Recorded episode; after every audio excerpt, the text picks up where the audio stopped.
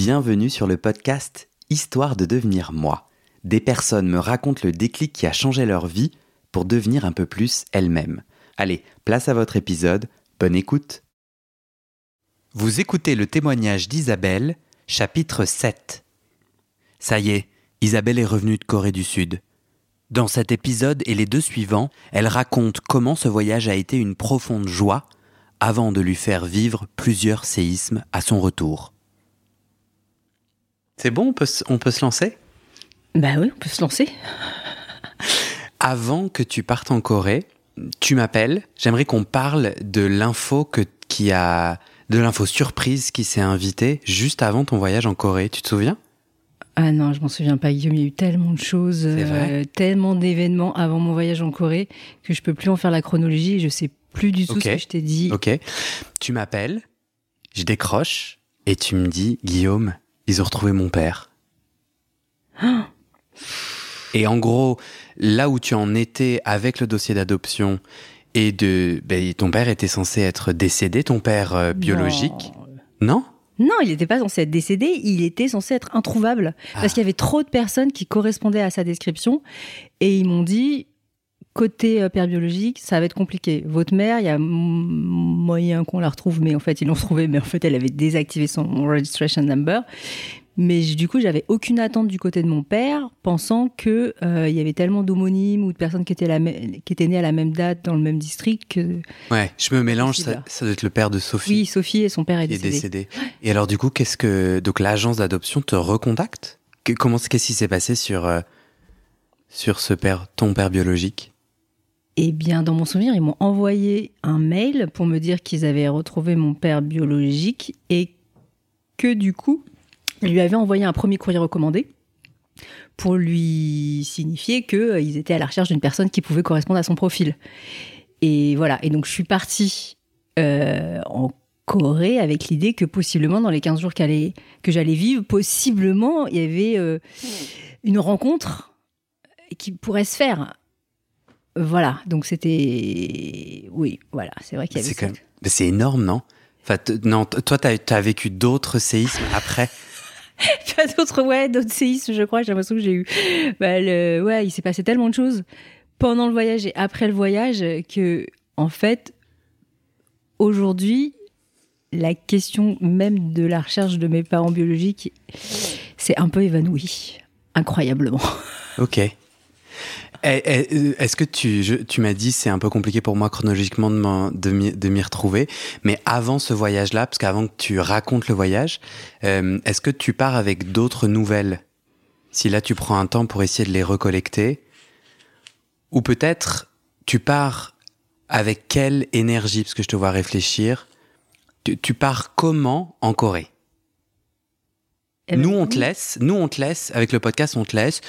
Tu es l'accompagnatrice de ta sœur, mais ça commence à bouger des trucs. Oui, vas-y, dis-moi. Euh, Déjà, tu serres les dents.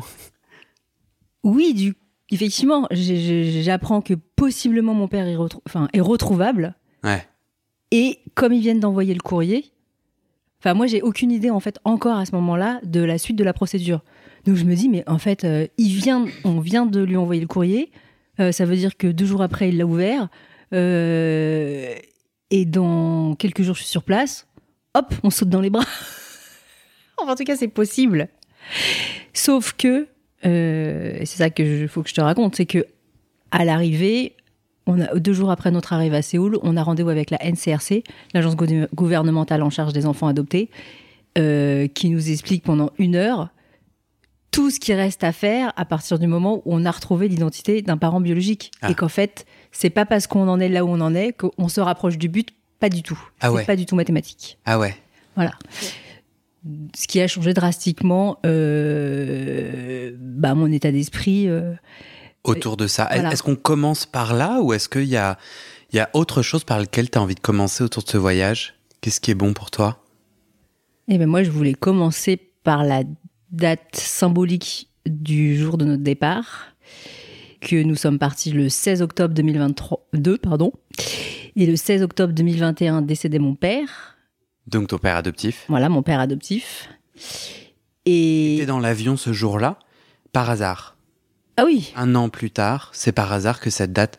Parce qu'il y a aussi cette, euh, cet anniversaire que Oui, Sophie, et ben par hasard- deuxième date Ouais. forte, c'est justement le 22 octobre. On se retrouve à Busan, ville de naissance de ma sœur, dont elle a appris euh, l'info aussi euh, dans le mois euh, précédent, qui est quand même un jour hyper particulier dans notre voyage. hein. Je sais pas si. Enfin, c'était hyper fort, même pour moi. Émotionnellement, on était vraiment. C'était jour de fête. On, on sort de, du métro qui nous a amenés à, à Busan parce qu'on arrive en train. Il y a une espèce de joie, de légèreté. L'air est chaud. Sophie, elle a le smile. Et, je la filme même euh, en train de traîner nos valises pour arriver jusqu'à l'hôtel. Euh, Il y a une vraie gaieté et on se sent hyper bien tout de suite dans, cette ville. Alors moi, je sais pas parce que, si c'est parce que c'est cette ville ou parce que je, suis juste avec ma sœur qui se retrouve dans cette ville. Et c'est un 22 octobre, donc c'est son jour d'anniversaire. Et c'est exactement un an pile, jour pour jour, après la date d'enterrement de mon père, où je me fais insulter à l'église. Où ce jour-là a été, euh, je pense, le point ultime de ma descente aux enfers. euh, euh, voilà, de, ce- cette, délitement familial de ma famille d'adoption. Et un an jour pour jour, on se retrouve dans la ville de naissance de ma sœur avec cette allégresse, mais qui est tellement, mais tellement à l'opposé, qui était le contrepoint de cette journée dramatique qu'on a vécue un an jour pour jour euh, auparavant. Tu veux la raconter euh, un petit peu? Cette journée de, de, de, de, l'enterrement de ton père adoptif où tu te fais insulter? Eh bien, on se retrouve euh, dans le petit village où mon père a passé toutes ses vacances de jeunesse, un petit village en Lorraine qu'il affectionne vraiment tout particulièrement, où il a récupéré la maison de vacances euh, où il a toujours grandi, euh, enfin voilà, où, qui est la maison de ses, de ses parents. Et, euh, et moi, j'étais très contente que son, sa cérémonie d'enterrement, elle soit dans ce village-là. Parce que c'est là où il veut être enterré. Et en fait, ma mère, on l'a, la cérémonie d'enterrement, elle n'a pas eu lieu dans ce, dans ce village. Elle a eu lieu bah, dans leur ville de résidence en Seine-et-Marne.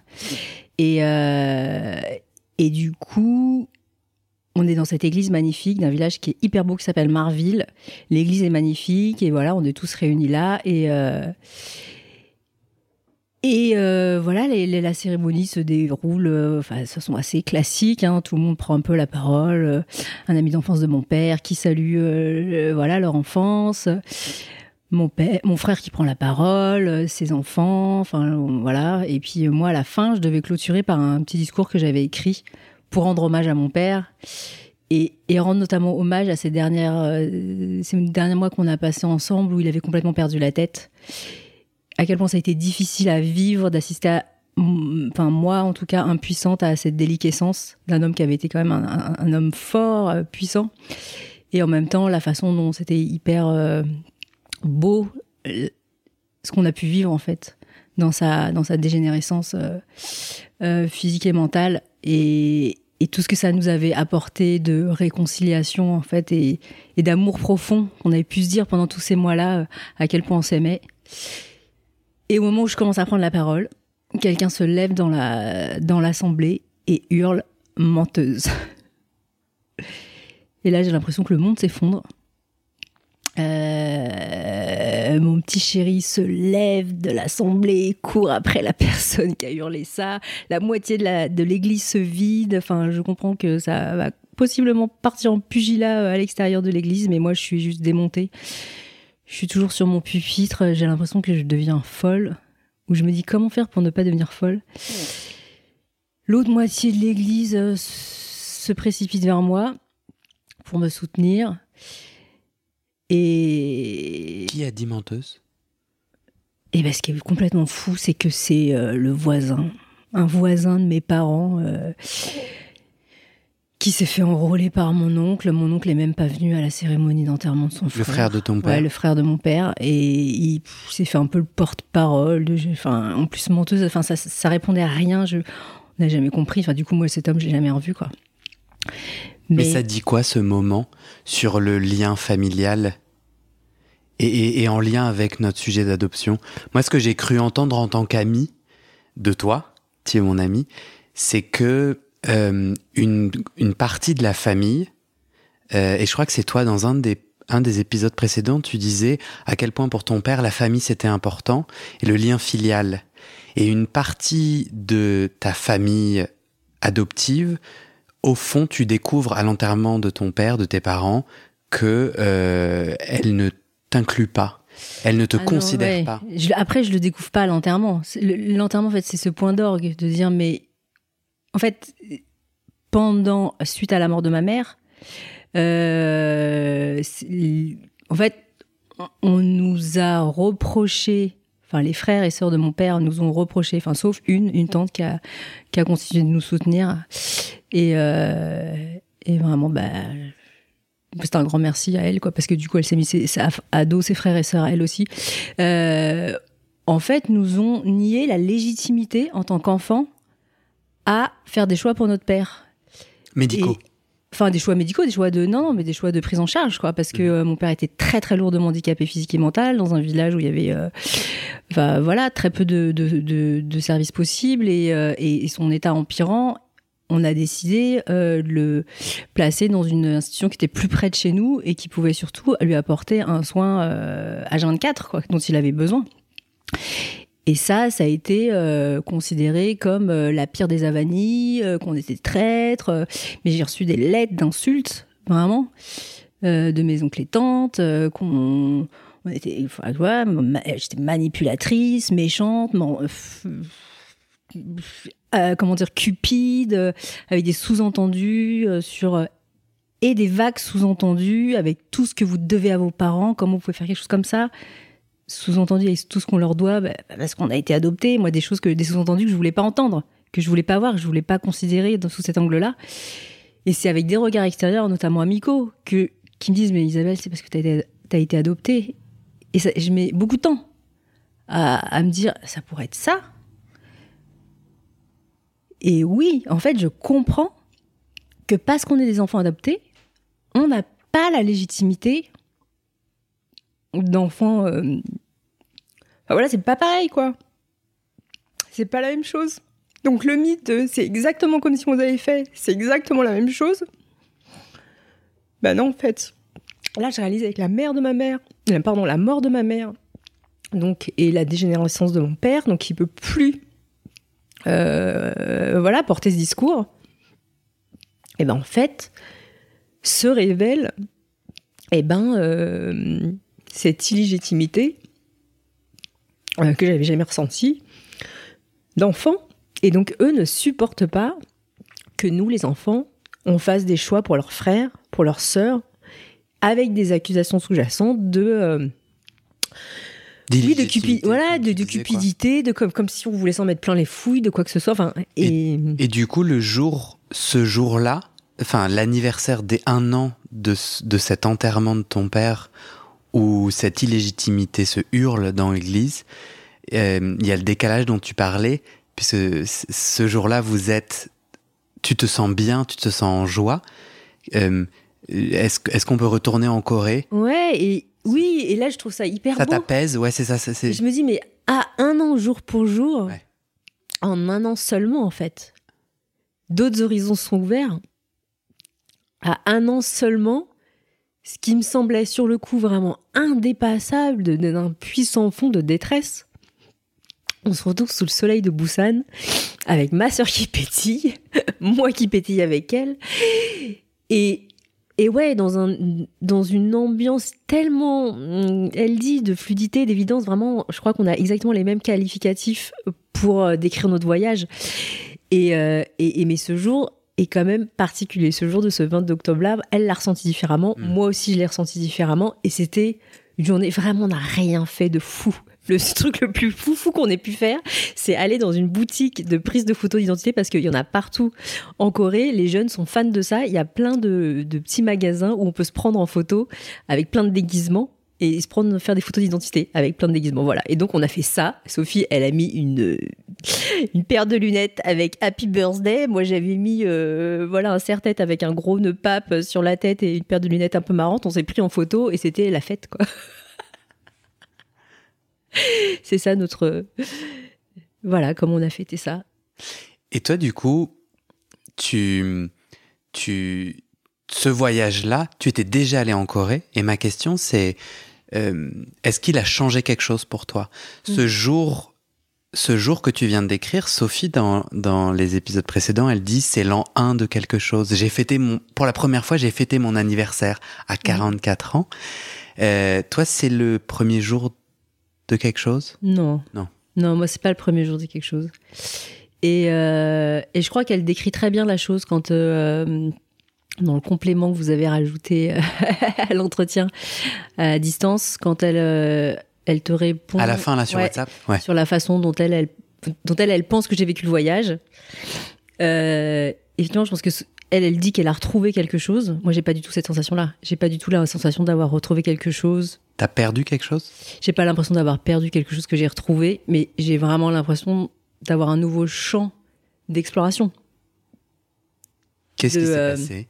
y a un- une- ben, Avant de décrire ce champ d'exploration, qu'est-ce que tu as vécu Ah. durant ce voyage qui Ah oui. forme des clics? Peut-être qu'on peut revenir sur le déroulé, euh, bah, l'événement. Un, j'a- j'apprends que mon père, en fait, non seulement est vivant, retrouvable, euh, enfin voilà, donc du coup, je pars quand même avec ces, ces attentes-là. Ok.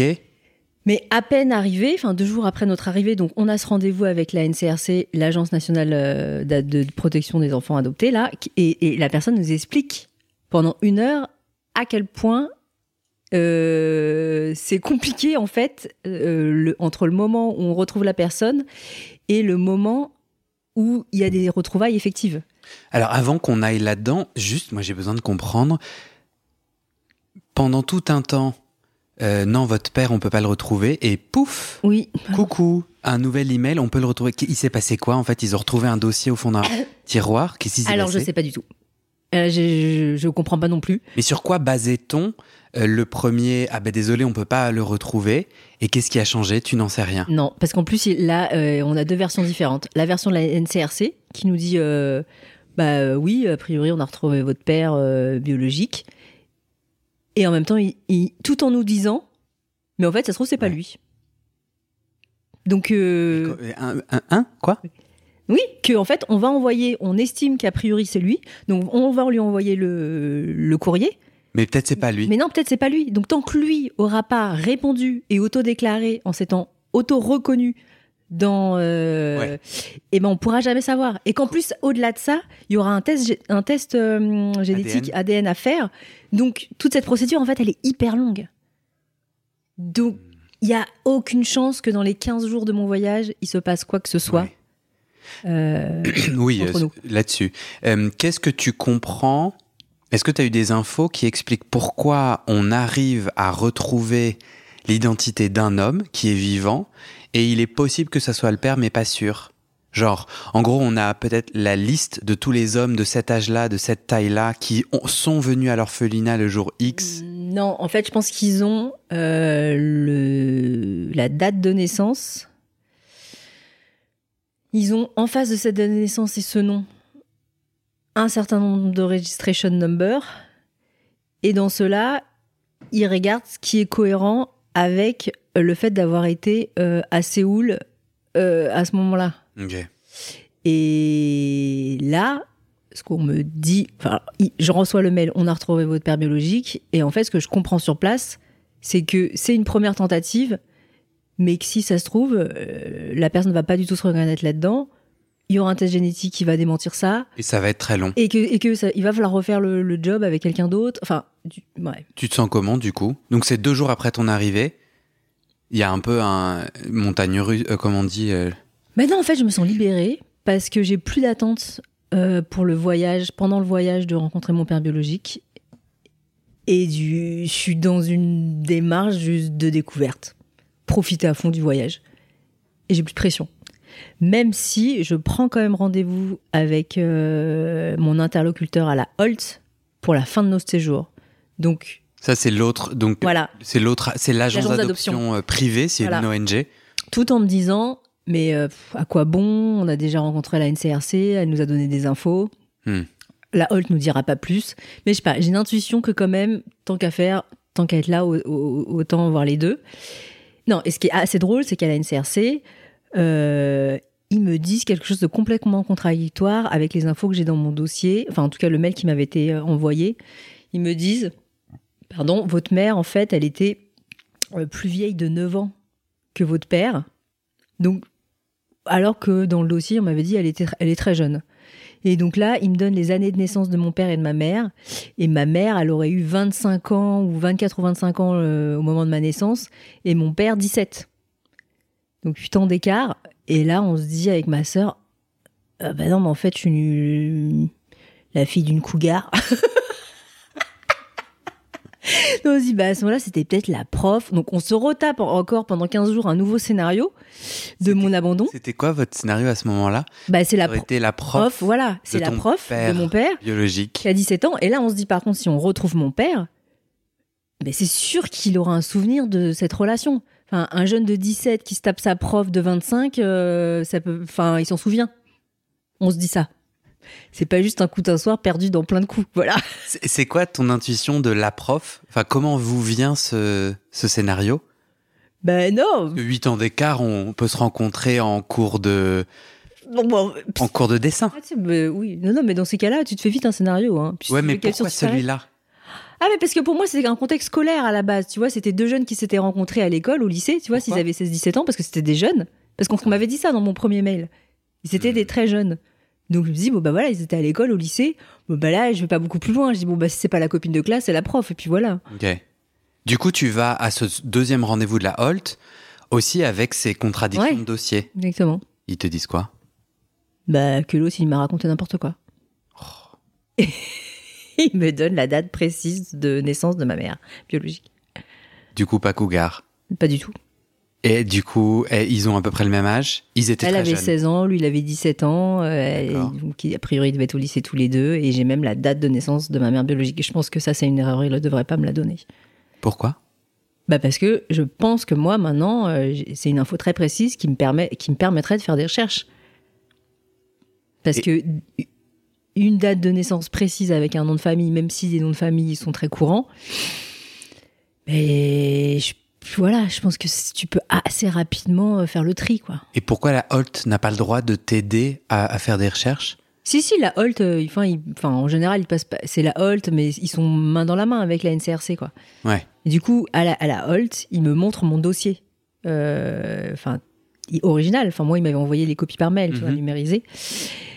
Un truc étonnant, c'est qu'ils me. La petite photo d'identité que je t'avais montrée dans le podcast précédent, qui figure dans mon, dans mon dossier, la petite photo en noir et blanc, ils en ont 10 exemplaires. Donc, ils me proposent de repartir avec une des photos d'identité. Si je veux en prendre une, j'en prends une. Et, euh, et lui m'explique que donc le courrier qui avait, le premier courrier qui avait été adressé à mon père biologique, il a été euh, reçu par sa femme. Un. Voilà. Que, que- comment sait ça? Ben, un courrier recommandé, signature. Ah. Et voilà. Et j'en sais pas plus. Mais il me confirme ça et il me dit euh, en fait, vous pouvez réessayer l'année prochaine, de redemander l'année prochaine. Et il me dit aussi que la plupart du temps, les gens ils réagissent pas du tac au tac. Soit un parce que possiblement ils ont oublié. Donc le lui, à 17 ans, il se souvient pas forcément d'avoir euh, couché avec quelqu'un, si, surtout si, vois, si ma mère euh, biologique lui a pas dit, euh, enfin, il peut ne pas savoir, Parce ne que pas se reconnaître. parce que euh, il est pas forcément venu te déposer. Non, non, non, Pas du Sur ton tout. dossier, c'est indiqué que c'est non, on euh, non, non, on sait pas. on sait pas qui. Voilà. Et en fait, même ma mère biologique, ça se trouve, elle a mis son nom à lui, mais elle a peut-être mis le nom de quelqu'un qui a rien à voir avec cette histoire. J'ai aucune preuve dans le dossier que euh, ce nom-là et cette personne-là. Enfin, enfin voilà. Donc du coup, je me rends compte à quel point toutes les infos qu'ils peuvent me donner sont de toute façon sujettes à caution et c'est Et, et, pas un chemin. euh, et à deux et à deux niveaux, sujet à caution aussi, parce qu'ils ont l'air de se mélanger les pinceaux de ouf. oui, entre eux, c'est pas très. Ouais. Et, et du coup, pourquoi l'agence publique de Corée du Sud euh, s'est trompée de dossier? Enfin, tu n'as pas plus d'infos sur pourquoi on t'a donné des éléments qui sont quand même vitaux, enfin qui sont. Non, mais je pense qu'il a lu vite fait le truc. Lui, il. Ouais, je pense que là, c'est plus à titre perso, un manque de rigueur. euh, voilà. Ouais. Je pense qu'il a, il a lu la, la date vite fait, euh, il m'a donné la date de naissance comme ça, et puis euh, il est passé à autre chose, quoi. Ouais, d'accord. Ouais. Du coup, toi, tu, pendant ce voyage, tu te dis, j'ai envie de continuer à chercher tranquillement de loin, ça va durer longtemps. Je me dis pas ça, je me dis, euh, ouais. je- en fait, je lâche complètement. Ok. Je passe à autre chose. Je, suis dans mon voyage et je suis dans le présent. Et comment se passe ce voyage, du coup? Et ben, ce voyage se passe très bien. J'ai la sensation que ça fait des années que j'ai pas passé 15 jours d'affilée sans ressentir la moindre contrariété, le moindre pic d'émotion euh, désagréable, de stress. Enfin, tout est hyper fluide. Alors que quand on est à l'étranger, bah, quand on découvre un pays à l'étranger qu'on connaît pas, il y a mille occasions d'être contrarié. Euh, Voilà, euh, tu vas manger quelque part, euh, ça te plaît pas, le truc arrive pas à l'heure, tu comprends pas où ça se trouve les choses. Enfin bon, bref. Et ben pas du tout. De A à Z, de notre départ de la maison pour aller jusqu'à Roissy, de Roissy Hmm. jusqu'à Séoul, enfin tout est parfait. On a un temps parfait. On a eu du soleil tous les jours. On a eu des couleurs de l'automne magnifiques. Euh, enfin, Et com- comment tu le comprends, toi? Comment tu l'interprètes? Parce que moi, j'ai déjà vécu euh, ce que tu décris dans. Ça, me- ça me rappelle Los Angeles, où j'étais avec une super amie, euh, tout était délicieux, euh, aucun lien avec euh, ma filiation. T'en fais un, toi? Bah non, pas du tout, j'en fais pas. Je, je vois juste que euh, je kiffe. Contrairement à tous tes autres voyages, ici, à ce moment-là, avec ta sœur, il y a une fluidité particulière. Ouais, tout se passe hyper bien. Après, rien d'exceptionnel. Parce que moi, le sous-texte que j'ai l'impression d'entendre, ah ok, rien d'exceptionnel. Le sous-texte, ça peut être aussi euh, bienvenue chez moi. Je me Non. sens chez moi. Ah, j'ai cru Non. que c'était ça que tu racontais Non, le sous-texte, c'est pas. C'est, non, il y a le côté logistiquement, tout se passe hyper bien. Et du coup, bah, forcément, euh, c'est agréable. Et c'est un espèce de soulagement après toutes les années que je viens de passer là, tu vois. Ce côté, le sous-texte, c'est. Ah, je mérite.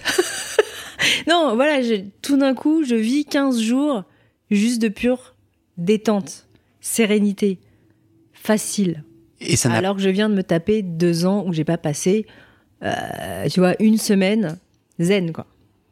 Voilà. Donc déjà, je profite de ça, je me dis, mais c'est possible. Et ça arrive un an pile après la fin de tout ça, quoi. Et donc... euh, de la mort de tes parents Ouais, adoptifs voilà, et voilà, de tout ouais. ce que tu viens de raconter. Ouais. Et, Et ça n'a pas de lien avec le fait que c'est ton pays de naissance. le lien, et notamment qu'est-ce qui contribue à, je pense, à ce sentiment de bien-être, c'est le fait de pas du tout être considéré comme une touriste. Ce qui est désagréable quand on voyage à l'étranger, c'est le statut de touriste. C'est toujours chiant, ça, d'être un touriste. Ou une touriste. Et ce qui est assez fort, c'est que, enfin, hyper étonnant, c'est que je pensais que ça serait évident pour tout le monde qu'on serait des touristes, qu'on serait considérés et vus comme des touristes, et que pas du tout. Que par défaut, tous les Coréens, les Coréennes, enfin voilà, tout, dans toutes nos interactions, c'est évident qu'on est Coréen, Coréenne, Coréenne, pardon, qu'on est local, avec ce confort de l'invisibilisation, d'être fondu, noyé dans la masse, que moi, à titre perso, j'ai jamais revendiqué ou j'ai jamais aspiré enfin, à ça concrètement, parce que oui, je suis plutôt quelqu'un qui parle fort, qui rit fort. euh, J'ai jamais, euh, enfin voilà, je oui, peut-être sans doute plus une originale qu'une ultra conformiste, donc c'est pas quelque chose que je recherche du tout. Et ben, et que forcément, je l'ai jamais vécu en France parce que je ressemble pas à la masse en France. Mais là, j'expérimente ça de façon, de façon inattendue et ultra confortable. Et tout à coup, il y a quelque chose de, oui, de, de doux à faire partie du collectif, d'être invisibilisé dans ce collectif, à en être. Ouais, qui est incroyable, parce que j'ai jamais vécu. Hmm. Et je comprends cette puissance-là, tout à coup. Et, et c'est marrant parce que même on s'en amuse avec Sophie. Et, et- et- et parfois on nous a renvoyé que si on parle en anglais, euh, c'était presque parce qu'on voulait se la péter, quoi. Euh, et c'était drôle. Parce que non, pour les gens en face de nous, c'était évident qu'on qu'on était des Coréennes. Mm. Et avec une telle puissance, une telle évidence, que c'était frappe... enfin, c'était étonnant. Parce qu'on se dit, bah non, moi je parle pas un mot de coréen.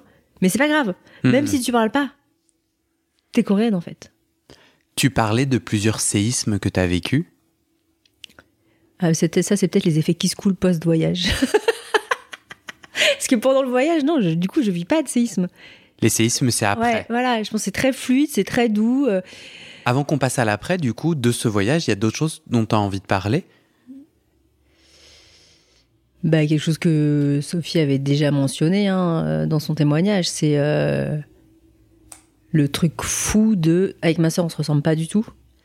Et souvent, on se disait, et je sais pas pourquoi on se le disait à elle plus qu'à moi, mais qu'elle devait pas être coréenne parce qu'elle elle avait pas eu tout la même tête. Et je sais pas pourquoi c'était moi qui devais avoir la tête d'une coréenne et pas elle. En France, on, on En- vous, on Non, nous, entre nous. entre vous. Ah ouais, oui. voilà. Ah ouais. Donc, disaient, ah ouais, non, peut-être peut-être- peut-être être plus une tête de cambodgienne, euh, enfin voilà. Et que quand on débarque à Busan, on se rend compte que tout le monde a sa tête. Et qu'elle a la tête de la boussanaise. Mais elle a pas que la tête, elle a le gabarit, elle a. Enfin vraiment, elle a le physique du coin. Même beaucoup plus que moi. On, retrouve beaucoup plus de gens qui lui ressemblent que de gens qui me ressemblent en fait. Bon, après, ce qui est compliqué, c'est qu'on est. Là-bas, tout le monde porte le masque encore. Enfin, beaucoup de gens portent le masque, donc moi j'étais un peu frustrée parce que je pouvais pas voir toutes les têtes. Mais. euh, Oui, ça, c'est hyper frappant. Pourquoi, à ton avis, c'est important? Qu'est-ce qui se joue? Est-ce que toi, tu as l'intuition de ce qui se joue? Pourquoi c'est important? Pourquoi ça nous a fait pétiller, Sophie? Bah, parce que juste elle sait d'où elle vient. Tout à coup, elle voit d'où elle vient. Elle voit. Elle voit d'où elle vient. Et en plus, alors, euh, je sais pas si c'est quel est l'œuf de la poule, mais elle s'y sent bien. Elle s'y reconnaît. Enfin, on parle de l'anecdote de à Séoul. euh, ma sœur, elle fume. euh, tu peux pas fumer dans la rue, donc euh, c'était toujours la galère pour trouver les endroits où tu avais le droit de fumer. C'était hyper propre. Enfin voilà, chacun est. Là, on arrive à Busan, tout le monde fume dans la rue, il y a des poubelles éclatées.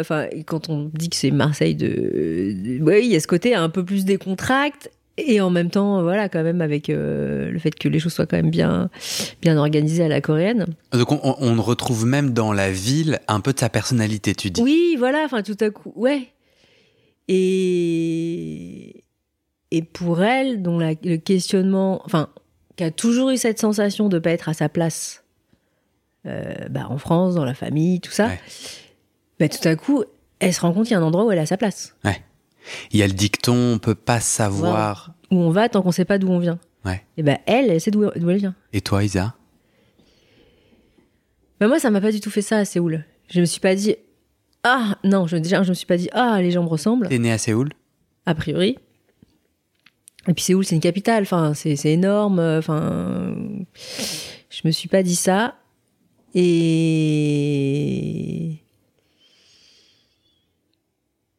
et en même temps, il y a tellement, de- en fait, en tout cas en tant que touriste, c'est hyper agréable de voyager dans ce pays.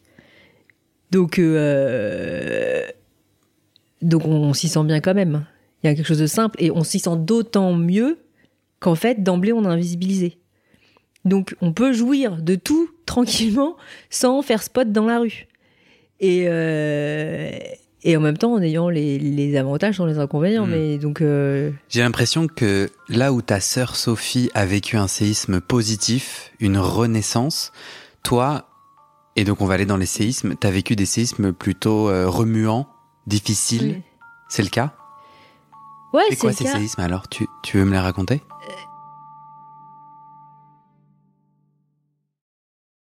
Et c'est la fin de cet épisode. Vérifiez dès maintenant si la suite est déjà publiée. Sinon, vous pouvez vous abonner à ce podcast sur votre plateforme d'écoute pour être alerté dès la sortie des nouveaux épisodes. Et si vous aimez les témoignages intimes comme celui que vous venez d'écouter, j'ai deux autres podcasts qui pourraient bien vous plaire. Je vous les présente.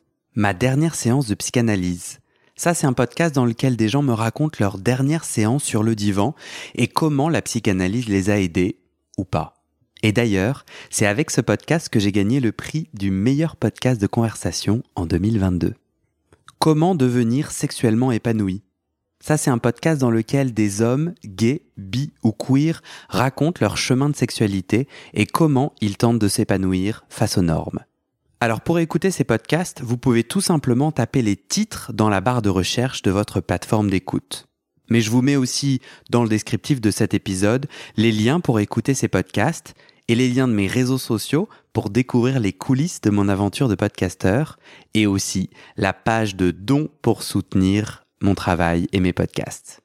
En tout cas, n'hésitez pas à m'envoyer vos retours et vos réactions à guillaumefedepodcast.com ou sur mes réseaux sociaux. Ça me motive énormément de savoir que ces histoires naviguent et résonnent, ou pas d'ailleurs.